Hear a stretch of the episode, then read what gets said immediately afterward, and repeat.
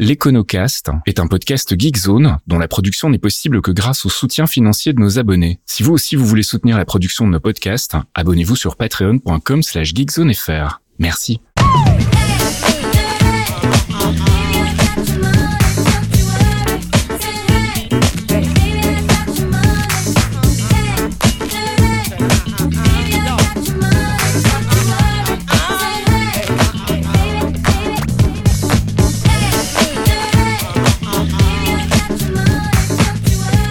Bonjour Geekzone et bienvenue dans un nouvel épisode de l'Econocast, un épisode normal. Cette fois-ci, on reprend la numérotation. Nous sommes à l'épisode 11 et on va parler cette fois-ci de finances quantitatives. Euh, on a eu pas mal de retours sur Discord, mon cher Michael, euh, par rapport à tout ça. il y a des gens que ça intéresse de creuser un petit peu le sujet. Et donc, plutôt que de spammer euh, Discord, on va en faire un épisode de podcast. Voilà, tout à fait. Alors, on commence comme d'habitude par une définition relativement scolaire. Les mathématiques financières, aussi nommées finances quantitatives, sont une branche des mathématiques appliquées ayant pour but la modélisation, la quantification et la compréhension des phénomènes régissant les opérations financières et les marchés. Alors, on va d'abord euh, s'intéresser, euh, au-delà de cette définition un peu scolaire, à quoi sert la finance quantitative en fait? Bah, Je suis tenté de te dire à rien, mais on va, on va faire la critique un petit peu plus tard. Donc oui, la, la, finance quantitative, euh, donc en fait les, les maths appliquées à, la finance, à quoi ça sert essentiellement? D'abord l'évaluation du risque, hein, bien évidemment les produits financiers, la grande finance implique pas mal de risques hein, liés euh, à différents voilà cours de bourse, à différents phénomènes, et donc euh, les mathématiques vont permettre un petit peu d'apporter une grille de lecture à ces différents risques financiers se tenter aussi à, des prédictions. Hein, on le voit dans d'autres domaines aussi, hein, que ça peut être les paris sportifs ou euh, tout mm. ce qui est un petit peu d'aléatoire, et ben de tenter des, des prédictions avec voilà les probabilités, les statistiques. Et puis euh, d'autres usages hein, un peu plus liés, un peu plus modernes, je dirais, euh, des usages technologiques de type euh, automatisation.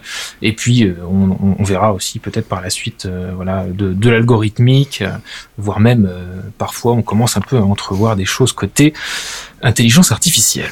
Alors bah justement, quel type de maths utilise-t-on en finance Est-ce que ce sont des maths plutôt statistiques? Est-ce que c'est plutôt des probabilités, plutôt des algorithmes? Ben, les, les trois, mon capitaine, hein, effectivement. Donc la théorie des probas, le calcul stochastique, les statistiques aussi, puis un petit peu de calcul différentiel et beaucoup euh, d'algorithmique. Peut-être commencer par le, plus simple et le plus basique, vraiment, euh, avant d'aller dans les techniques les plus poussées. Euh, la base qu'il faut pas oublier, c'est que bah, en finance, on a beaucoup de chiffres, hein, de la simple compta, utiliser Excel, faire des additions, des soustractions, des tableaux, avoir un bon bilan comptable. Ça, c'est quand même déjà la base de la finance, quelle qu'elle soit, avant même qu'elle devienne très technique. Une fois qu'on dépasse les techniques les plus simples d'addition, de soustraction, etc., on va chercher un petit peu avec l'analyse numérique en finance à passer du discret au continu et du continu au discret. C'est un truc qu'on fait d'ailleurs souvent en mathématiques et particulièrement en mathématiques aussi appliqué à l'informatique, hein, l'usage de, l'outil informatique qui va nous permettre comme ça de, résoudre des équations un petit peu plus compliquées. On va souvent chercher à passer du discret au continu, euh, etc. Euh, pour te donner un, exemple simple d'analyse numérique qu'on va utiliser en finance euh, assez souvent, bah c'est par exemple la courbe des taux. Alors je m'explique la courbe des taux. On a beaucoup parlé dans, des épisodes précédents de, de taux directeurs, notamment bah, par exemple le taux de la banque centrale, qui est le taux en fait de l'argent que les banques placent à la banque centrale pour une nuit. Donc c'est mmh. vraiment un taux, euh, ce qu'on appelle overnight, un taux euh, d'une journée. Mais de la même manière qu'un État va pouvoir emprunter à horizon 2 ans, à horizon 5 ans, à horizon 10 ans, que nous-mêmes, comme un des mortels, on va pouvoir euh, emprunter à 25 ans pour acheter une maison, etc. Et donc finalement, tu vas avoir une différence entre le taux le plus court terme et le taux le plus long terme et en fait ça construit ce qu'on appelle la courbe des taux en anglais la yield curve mais euh, en fait, euh, en général, on va observer des taux de manière discrétionnaire, tout simplement, un taux à 2 ans, un taux à 5 ans, un taux à 10 ans, et tout le reste, en fait, on va l'interpoler. Donc euh, là, c'est une méthode d'analyse numérique, un algorithme tout simple d'interpolation. Ça peut être de l'interpolation linéaire, quadratique, polynomiale, utiliser des splines cubiques pour employer des mots vraiment savants. Mais voilà, donc modéliser à partir de quelques points de données, un, point 2 ans, un point 5 ans, un point 10 ans, pour extrapoler, pour interpoler et obtenir une courbe des taux complètement continue qui permettra euh, du coup de, de pricer euh, n'importe quel instrument qui, qui, aurait besoin de données un petit peu plus euh, granulaires. Ce qui permettra aussi de voir un petit peu comment la, courbe des taux se comporte quand on va changer un paramètre par rapport au reste.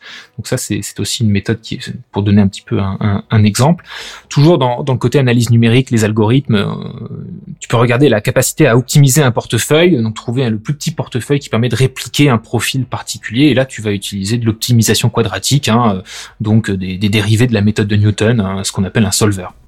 Et puis, last but not least, on l'a dit, les statistiques, les probas, etc. Une grosse partie de ce qu'on appelle d'ailleurs le, big data, le data mining, qui va être utilisé en, finance euh, aussi. Hein. Euh, c'est souvent en fait des stats de base, hein, des régressions linéaires, des choses assez simples, des outils assez vieux en fait, mais qui peuvent maintenant être utilisés à une échelle beaucoup plus grande, d'une part grâce au progrès de l'informatique, et d'autre part parce qu'on a accès à des bases de données beaucoup plus, importantes. Donc, euh, même pour des techniques un peu avancées, derrière des, des mots un peu modernes, on a en fait des techniques qui sont déjà un peu anciennes, la régression linéaire, c'est pas tout récent, euh, mais c'est le fait de pouvoir industrialiser complètement ces méthodes-là qui va qui va permettre aussi euh, des applications en finance. Alors regardons un petit peu ce qui se fait du côté des stats. Alors là sur la partie stats, on est vraiment sur le côté tenter des prédictions, utiliser le passé pour prédire le futur. Euh, on est vraiment sur sur le côté, je dirais un peu empirique euh, de la chose.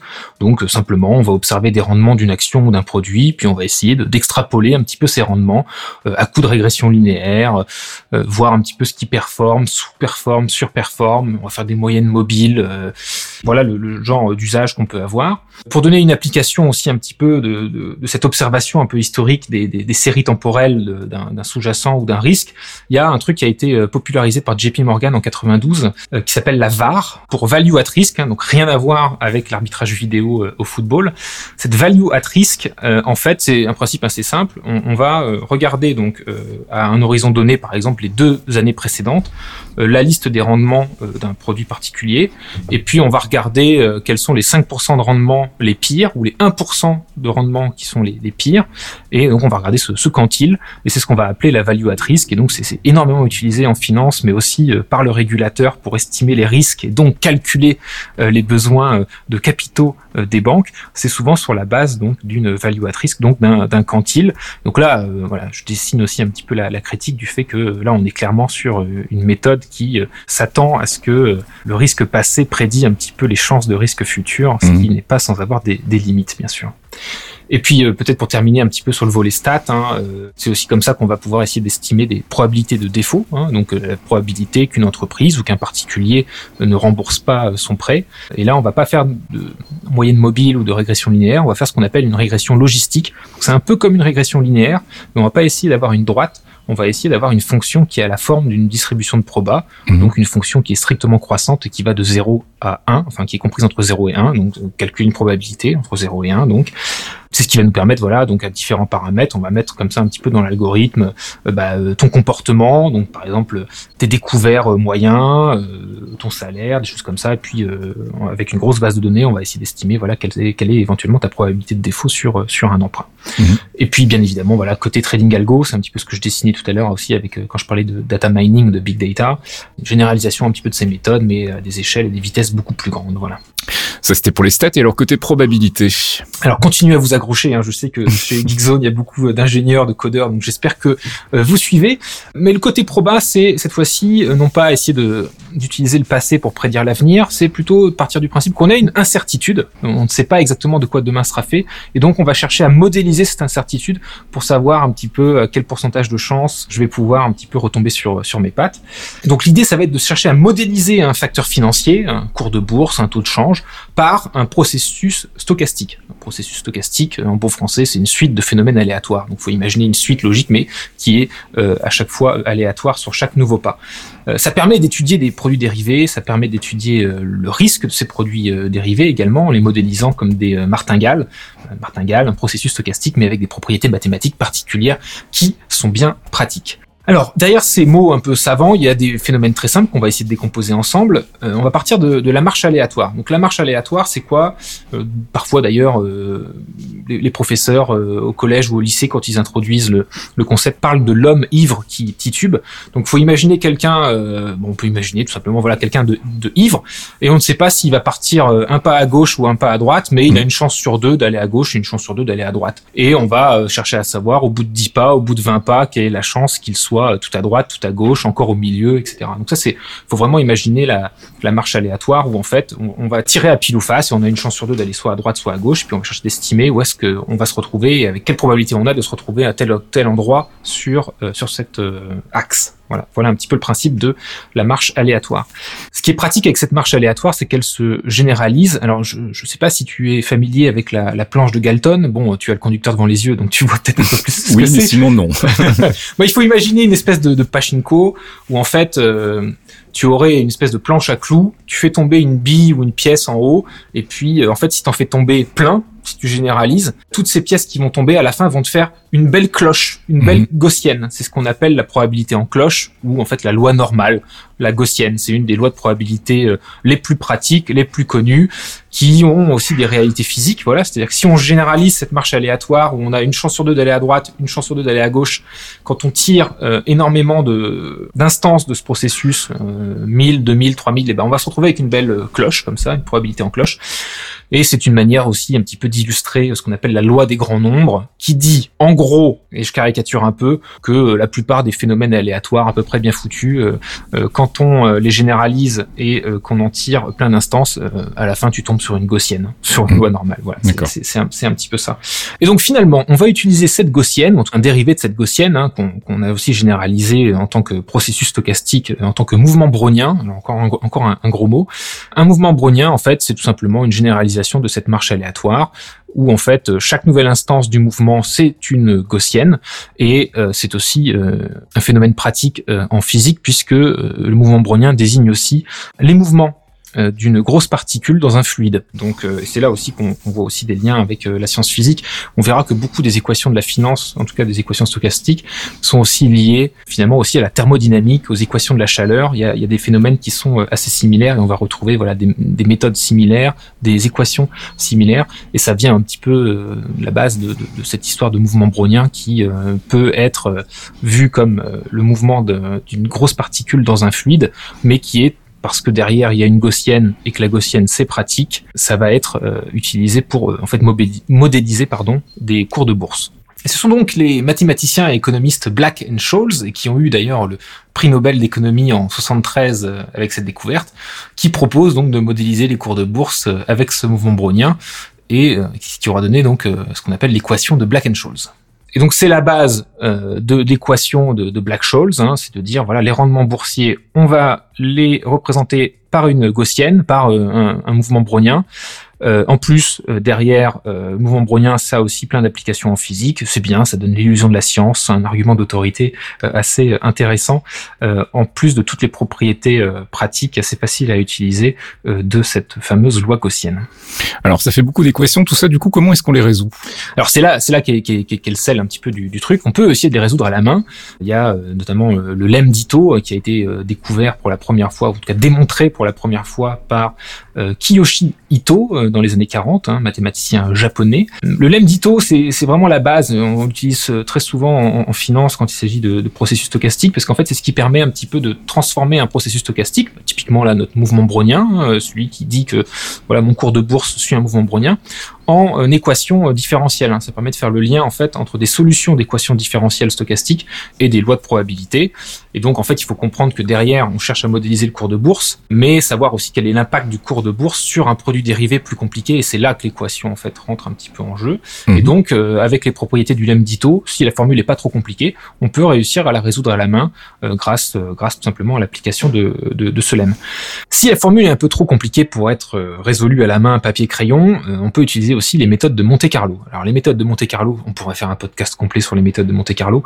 L'idée c'est de trouver un générateur de nombres aléatoires. Évidemment, on a un processus stochastique, une formule liée à celui-là, et donc on va tout simplement simuler toute une série de trajectoires de ce phénomène aléatoire. Et à la fin, on va regarder euh, ce qui est tombé à droite, ce qui est tombé à gauche, on va faire une moyenne, et c'est ce qui nous permettra aussi de trouver des solutions euh, à ces équations. C'est un peu brute force, hein, soyons clairs, parce que mhm. pour que ça marche, il faut pas simuler 100 ou 200 instances, mais plutôt des millions de ces instances pour que ça puisse converger un petit peu. Et plus la formule est compliquée, plus il va falloir euh, générer de tirages de ces différentes lois aléatoires. Et les experts en informatique qui nous écoutent savent très bien que modéliser enfin d'avoir un, hasard parfait euh, en informatique, c'est pas possible. Il faut générer des nombres aléatoires, mais que ces, ces nombres aléatoires sont jamais vraiment aléatoires. Mmh. C'est quand même une suite déterministe, et donc euh, ça peut poser d'autres problèmes et, et introduire d'autres erreurs dans, dans, les formules. Donc euh, ça dépend aussi beaucoup de la qualité de ton générateur de nombres aléatoires, et ça peut poser quelques problèmes de convergence parfois. Une dernière méthode qui est tout simplement, euh, bah, on l'a dit avec le lemme d'Ito, on peut passer euh, un petit peu euh, voilà, de, l'équation dérivée, l'équation stochastique à, ta marche aléatoire.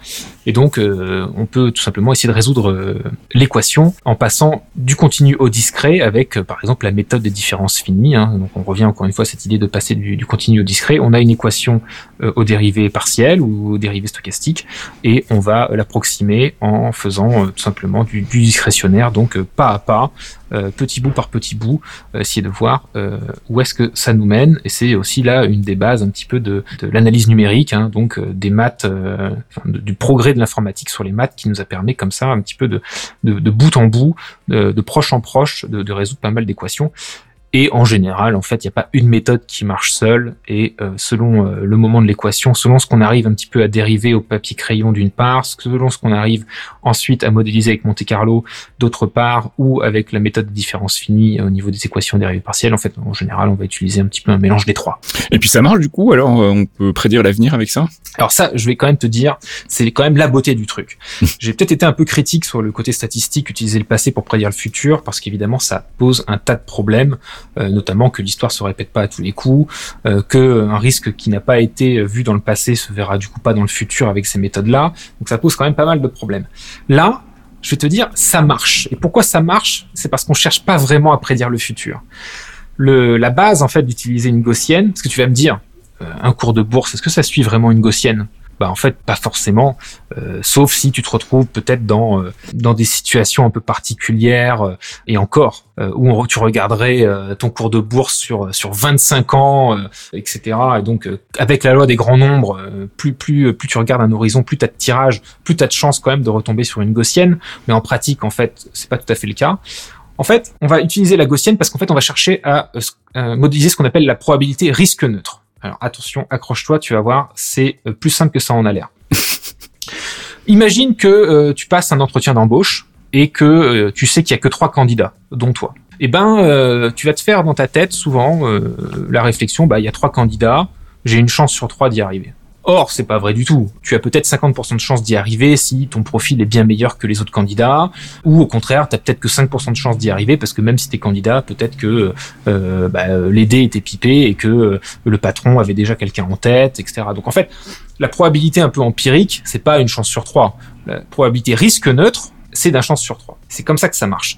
Donner un autre exemple, c'est ce qui est utilisé par euh, les bookmakers, hein, par, euh, enfin dans, dans, dans, les paris. Évidemment, euh, quand tu vas parier euh, en ligne, d'ailleurs, ça marche de la même manière que, que, que, dans les bons vieilles, dans les bonnes vieilles boutiques de, de bookmakers. L'idée, c'est que il faut que le bookmaker gagne quoi qu'il arrive. Et donc, il va ajuster un petit peu ses, ses, ses, ses cotes, ses, ses, probas, au fur et à mesure de ce qui rentre. En fait, il va simuler, lui, sa probabilité risque neutre, qui va pas se baser sur la probabilité de l'équipe A de gagner par rapport à l'équipe B, qui serait basée euh, sur une analyse statistique de, des matchs précédents, etc. Non, non, il va tout simplement se dire, compte tenu des paris que j'ai récupérés jusqu'à aujourd'hui, euh, je vais simuler les probabilités qui me permettent tout simplement de, de gagner à tous les coups. Donc c'est ça, en fait, la probabilité risque neutre. C'est euh, l'idée de transformer les probabilités. Je pense que pour le coup, l'exemple de l'entretien d'embauche, il est aussi assez parlant. C'est de se dire qu'en fait, peut-être que dans la vie, tu as 50, 60, 70% de chances d'y arriver, mais qu'en fait, si tu inverses un petit peu ça en risque neutre, il y a trois outcomes, trois candidats, tu as une chance sur trois. C'est ça ta probabilité risque neutre. Et c'est pour ça qu'on utilise par exemple la gaussienne, parce qu'elle a autant de chances d'aller euh, à droite qu'à gauche, tu as autant de chances de gagner que de perdre, tu sur une proba risque neutre. C'est vraiment ça euh, la base. Et donc grâce au calcul stochastique, on va faire ce changement de probabilité. Et tu vas me dire, bah du coup, on n'est pas en train de prédire le futur, on va changer la distribution de probabilité juste pour être neutre. Et en fait, c'est ça un petit peu le génie du, du truc, c'est que on cherche pas à modéliser forcément le cours de la bourse, on, on cherche à avoir une technique pour gérer des produits dérivés, pour savoir quel prix il devrait avoir, mais ensuite comment je dois les gérer au jour le jour pour euh, être sûr de pouvoir payer à l'arrivée et de pas perdre. Donc on fait exactement la même chose qu'un bookmaker, c'est qu'on va regarder comment on doit réajuster un petit peu son portefeuille au jour le jour pour être sûr de, de livrer à la fin. Ça marche de la même manière que, euh, que pour un bookmaker. Et en fait, comme ça, le prix d'une option bah, c'est le prix en fait de sa stratégie de couverture. Donc euh, je, je sais que quand je vends une option à un prix X, grâce à cette formule, ce prix X sera suffisant pour que je puisse gérer moi au jour le jour euh, mes achats et mes reventes pour pouvoir euh, couvrir ce risque. Je rassure également nos auditeurs, on aura bientôt un épisode spécial sur les produits dérivés. Ça sera euh, encore plus concret. Bon, tout ça, ça fait un peu beaucoup de maths d'un coup pour mon petit cerveau qui n'est pas habitué. Euh, je propose qu'on en reste là par rapport aux, exemples concrets de comment est-ce qu'on peut utiliser des maths dans la finance, comment est-ce qu'on utilise des maths dans la finance.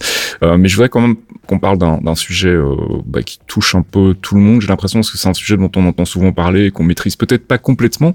C'est ce qu'on appelle le trading à haute fréquence. Alors, c'est quoi le trading à haute fréquence? Alors, avant de parler du trading à haute fréquence, il faut d'abord faire une escale par le trading algorithmique. Hein, donc, c'est tout bête Hein. C'est des algos, des bots euh, qui vont prendre des positions. Euh, on parle souvent d'ailleurs de trader algo ou de quant euh, algo. c'est des petites stratégies qu'on va backtester, hein, c'est-à-dire on va vérifier que ces stratégies arrivent à gagner en moyenne plus souvent qu'elles ne perdent sur des données historiques. Par exemple, si un cours quelconque a baissé de plus de 2% trois fois dans la journée, l'algo va se dire bah je vais acheter une quantité X et puis je vais revendre ça quand ça sera remonté de, de Y%. Donc c'est vraiment des petites martingales comme ça, c'est euh, et, on, va lancer ce bot sur les marchés pour faire ces stratégies-là. Le trading à haute fréquence, c'est un petit peu une généralisation de ça, mais bien évidemment à une vitesse folle, hein, c'est bien euh, l'idée. Les opérateurs virtuels de marché arrivent comme ça à exécuter des opérations en quelques microsecondes, en millisecondes, pour te dire aussi à quel point ça va vite, que c'est une fuite en avant, et c'est peut-être aussi pour ça qu'on en entend parler de plus en plus souvent, c'est que le trading à haute fréquence pouvait en général passer des ordres comme ça, euh, la, durée moyenne était encore de, de 20 millisecondes en 2010, ce qui est déjà euh, très rapide, 20 millisecondes, elle est passée de nos jours à 0,1 millisecondes. Pour te donner un niveau de comparaison, un battement de cils, c'est 300 millisecondes. Un battement de cils, mhm. j'encourage les auditrices et les auditeurs quand même à se faire le truc. Tu fais un battement de cils, c'est très rapide, c'est 300 millisecondes. Les ordres du trading à haute fréquence aujourd'hui passent en 0,1 milliseconde. Alors évidemment, c'est très rapide, c'est souvent sur des micro-gains, donc pour être rentable, il faut faire ça sur des gros volumes. Euh, l'idée, c'est d'aller essayer de faire un arbitrage statistique, en fait, de repérer les petits écarts de cotation, voir euh, si le vendeur A et le vendeur B euh, le vend pas exactement au même prix ou met quelques secondes à se réajuster sur l'autre. Bah toi, t'es là à l'ordre de la milliseconde ou du dixième de milliseconde et tu vas essayer un petit peu d'opérer cet arbitrage statistique. Et comme pour que ça marche, c'est des micro gains mais pour que ça marche, il faut que ce soit sur des gros volumes. Bien évidemment, euh, on a estimé, alors les estimations sont pas toutes récentes, elles sont de 2016 quand même, euh, que euh, sur les marchés actions, l'importance du trading à haute fréquence pouvait représenter entre 10 à 40% des volumes de trading en général. ça peut atteindre aussi comme ça entre 10 et 15% sur le FX, donc le foreign exchange, donc les taux de change, et sur une journée même sur les produits à très très court terme ça peut aller en fait de 0 à 100% sur les volumes. Donc le trading à haute fréquence, c'est une part substantielle euh, des échanges euh, du marché aujourd'hui. Mais alors plus concrètement, comment est-ce qu'on arrive à des, vitesses pareilles en fait en, pratique? Eh ben, c'est des moyens fous euh, sont, sont déployés, hein, euh, des infrastructures qui permettent une rapidité extrême des, des communications. Donc les sociétés, les banques, hein, les sociétés qui font du trading à haute fréquence, elles ont investi euh, dans des réseaux de fibres optiques, des antennes à micro-ondes, s'assurer de pouvoir mettre leurs leur serveurs au plus près des opérateurs de marché, des bourses. Hein, je vous renvoie aussi à l'épisode sur la bourse qu'on avait fait l'année dernière. Donc l'idée voilà, c'est d'investir dans de la fibre optique, euh, dans des antennes, etc. Euh, et puis, comme tu le sais, que j'aime beaucoup parler de la Belgique dans l'Econocast, euh, il y a par exemple le signal de Botrange, j'espère mhm. que je le prononce bien, qui est le, le, point culminant de la Belgique et sur lequel des sociétés ont fait installer justement des antennes à micro-ondes pour pouvoir aller encore plus vite dans le trading à haute fréquence. D'accord. Et donc, in fine, pourquoi aller vite et aller plus vite que les autres hein, On a bien compris, c'est parce qu'on va chercher un petit peu l'arbitrage statistique. On va voir que c'est euh, encore plus pervers que ça. Donc, l'idée pour pouvoir s'exécuter très rapidement, euh, c'est d'essayer de deviner un petit peu ce que les autres vont faire euh, avant les autres et de profiter un petit peu comme ça de, de, de ce laps de temps dans lequel un, un, un humain ou un, ou un algorithme un peu moins rapide va réagir. Donc déjà, pour savoir un petit peu où se place le marché, hein, il faut connaître un petit peu le carnet d'ordre, hein, donc comment on match l'offre et la demande pour trouver euh, le prix véritable. Ça, ça prend un peu de temps. Et pour que ces algorithmes de haute fréquence puissent un petit peu interférer là-dedans et, s'incruster là-dedans, ils vont faire par exemple ce qu'on appelle du, du quote stuffing pour essayer de ralentir un petit peu la, la machine. Donc le, le quote stuffing, euh, je pense que tu auras deviné euh, avec ce terme. En fait, c'est du spam, tout simplement. Mhm. Tu peux comparer ça à une attaque euh, DDoS. Euh, on, on, est là pour essayer de spammer le, le carnet d'ordre, pour essayer de, de, rendre le truc encore un peu plus lent et avoir un peu de chance de, de s'intercaler. Euh, cet intercalage, c'est une autre méthode aussi de trading à haute fréquence qu'on appelle le scalping. Euh, donc euh, où on va essayer voilà de, de, de servir euh, des, des, des, ordres à faible volume pour voir un petit peu comment on a réussi à se placer avant de d'y aller plus agressivement. Et puis pour en citer une autre parmi d'autres, il y a ce qu'on appelle le swing trading. Et là on est quasiment sur de la manipulation de marché, c'est-à-dire qu'on va essayer par exemple d'identifier s'il y a une tendance haussière ou une tendance baissière. Et on va s'arranger pour organiser le carnet d'ordre pour amplifier ces mouvements à la hausse ou à la baisse euh, pour manipuler un petit peu les cours et euh, essayer de faire un gain euh, de cette manière. Mais alors là, on sort carrément de la prédiction pour rentrer plutôt dans la spéculation, j'ai l'impression. Oui, c'est c'est c'est une fuite en avant. Et là, tu pourrais même euh, euh lancer le, le jingle euh, Jean-Pierre Caff. euh, mais euh, clairement, on est sur de la spéculation pure, recherche de l'arbitrage. C'est de l'argent qui est mis juste pour faire des gains. On finance absolument que dalle. On finance pas de grandes entreprises. On finance pas des, des, des, des retraites ou des éoliennes. par contre, on va y mettre des moyens. Hein. On va aller mettre des antennes sur les points culminants de la Belgique, des moyens aussi en termes de, de cerveau, hein, puisqu'on va on va former euh, des ingénieurs brillants euh, pour aller faire ce truc-là. Euh, bref, le trading à haute fréquence, c'est à mettre dans la poubelle compost le plus vite possible. Et puis alors, petite question subsidiaire évidemment, parce que c'est la question que tout le monde se pose surtout en ce moment. Est-ce qu'il y a un impact de l'IA qui est ressenti côté justement prédiction et, et, et finance, et mathématiques dans les finances? Bah, Comme toutes les mauvaises idées, bien évidemment, ça percole aussi en finance. Euh, alors, pour, pour les choses un petit peu plus positives, commençons par ça. Est-ce que l'acronyme KYC te dit quelque chose Absolument pas. Alors ça veut dire Know Your Customers ou Know Your Client. En fait, c'est euh, une des régulations dont, dont les banquiers doivent, euh, enfin que les banquiers doivent respecter. C'est de, savoir un minimum de choses sur euh, sur son client pour éviter de tomber sur un client qui chercherait à, à blanchir de l'argent ou ou à financer des États euh, terroriste. Terroriste, voilà, tu l'as dit. Euh, donc, il est clair que c'est pas toujours très simple et que l'intelligence artificielle, mais aussi le machine learning, ces méthodes un peu plus modernes, ont, ont, un rôle à jouer dans, le fait de déceler les fraudes de, ce point de vue-là. Donc, c'est plutôt positif. ou d'avoir une assistance légale hein, pour essayer de blinder les contrats. il y a des choses qui commencent à se développer de, de ce point de vue-là. on, peut avoir aussi comme ça un petit peu d'aide pour bah, estimer un petit peu le risque de crédit, on l'a dit tout à l'heure, hein, euh, une des méthodes qui est utilisée pour avoir le, risque de crédit la probabilité de défaut, ça reste quand même des méthodes assez algorithmiques. Donc forcément, si on a de l'IA ou, ou, du machine learning derrière, euh, ça peut ça peut également euh, Tu as peut-être vu passer cet article aussi des échos euh, il y a pas longtemps euh, disant que ChatGPT, euh, lui, bien évidemment, est déjà un as de, de, de, la finance. Oui, mais c'est un as de tout en fait si on les écoute. Donc voilà. Bon, alors évidemment, difficile de, de, de s'extasier face à cette nouvelle, bien qu'elle ne me surprend pas. Bon, une grosse partie des, des, petits porteurs, c'est pour ça qu'on va lire la presse écho, on va se renseigner. Beaucoup de banques vont informer comme ça aussi des petits porteurs ou leurs clients avec ce qu'on appelle de la recherche économique et financière. Donc c'est des analystes qui vont regarder un petit peu ce qui se passe. Et donc évidemment, ça c'est des choses que ChatGPT pourrait euh, tout à fait faire à la place d'un analyste, hein, euh, d'aller un petit peu se renseigner sur, ce qui se passe. Euh, et puis on avait parlé lors d'un épisode précédent de, l'effet concours de beauté, où en fait chaque acteur de marché pour essayer de faire un gain ne cherche pas tant à trouver l'entreprise euh, qui, euh, qui va gagner, qu'il faut financer, mais cherche plutôt à anticiper ce que les autres vont faire. Hein. Hmm. C'était ça l'effet concours de beauté. Évidemment, si euh, l'IA s'incruste là-dedans, ça risque d'amplifier encore le, le phénomène. Voilà, je, je, conclus juste rapidement sur sur un rente. Bon, bien évidemment, la finance quantitative, c'est mon dada, ça a été mon dada. Je l'enseigne encore aujourd'hui euh, euh, par ailleurs, euh, mais c'est des techniques et des technologies excitantes, formidables. Je tiens quand même à rappeler une chose, c'est que cet argument d'autorité, ces algorithmes, cette fascination un petit peu pour la machine, tend à faire oublier que le boulot du banquier, c'est pas que ça. Le banquier, c'est aussi quelqu'un qui est censé accompagner les entreprises qu'il finance ça ne doit pas nous faire oublier qu'on n'attend pas simplement d'un banquier qu'il injecte quatre paramètres dans un algo pour mm. savoir s'il va t'octroyer un prêt ou pas. c'est plutôt de l'accompagnement et donc remettre un petit peu de sens. Et donc c'est vrai qu'une des fuites en avant de la finance quantitative, au-delà des approximations des modèles, etc., c'est le fait de, de, réfléchir un petit peu à ce qui est fait avec ces formules. Et on voit de plus en plus, on n'a plus accès à des conseillers clients, mais on va avoir accès à un chatbot.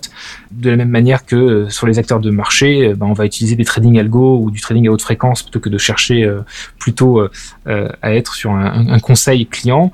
Euh, et euh, c'est ça un petit peu qui est un, un, des dangers que je voulais quand même souligner en, en, en conclusion de, de, de, cet épisode. Si on se réfère par exemple à l'épisode sur la finance verte et on se disait que voilà, euh, si les banquiers ne s'inquiétaient pas un petit peu du risque climatique, bah, c'est le risque climatique qui risquait de les rattraper. Mmh. Et ben on voit que toute cette approche quantitative, elle n'est pas du tout adaptée à anticiper par exemple ce risque climatique puisque si on, ne regarde que le passé pour essayer de prédire le futur, on n'y est pas du tout. Et c'est là où au contraire, si les banques veulent échapper au risque climatique, elles doivent jouer leur rôle de conseil en allant voir les entreprises polluantes qu'elles financent pour les encourager à faire des plans de transition, par exemple. Et c'est là où on revient un petit peu, je dirais, à remettre du sens et pas juste penser risque, data, euh, quanti.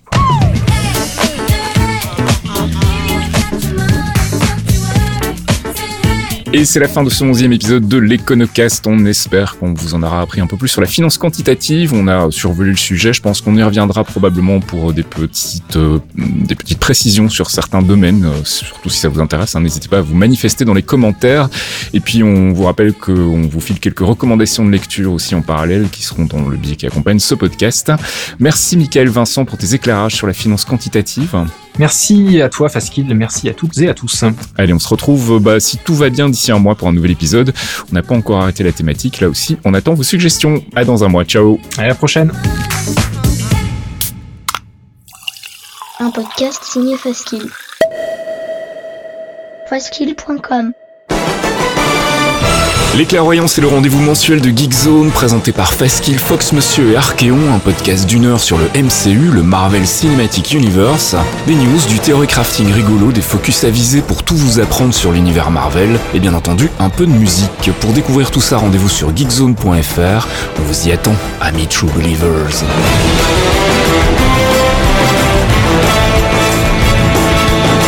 Care how you speak. Loki is beyond reason, but he is of Asgard. And he's my brother. He killed 80 people in two days. He's adopted.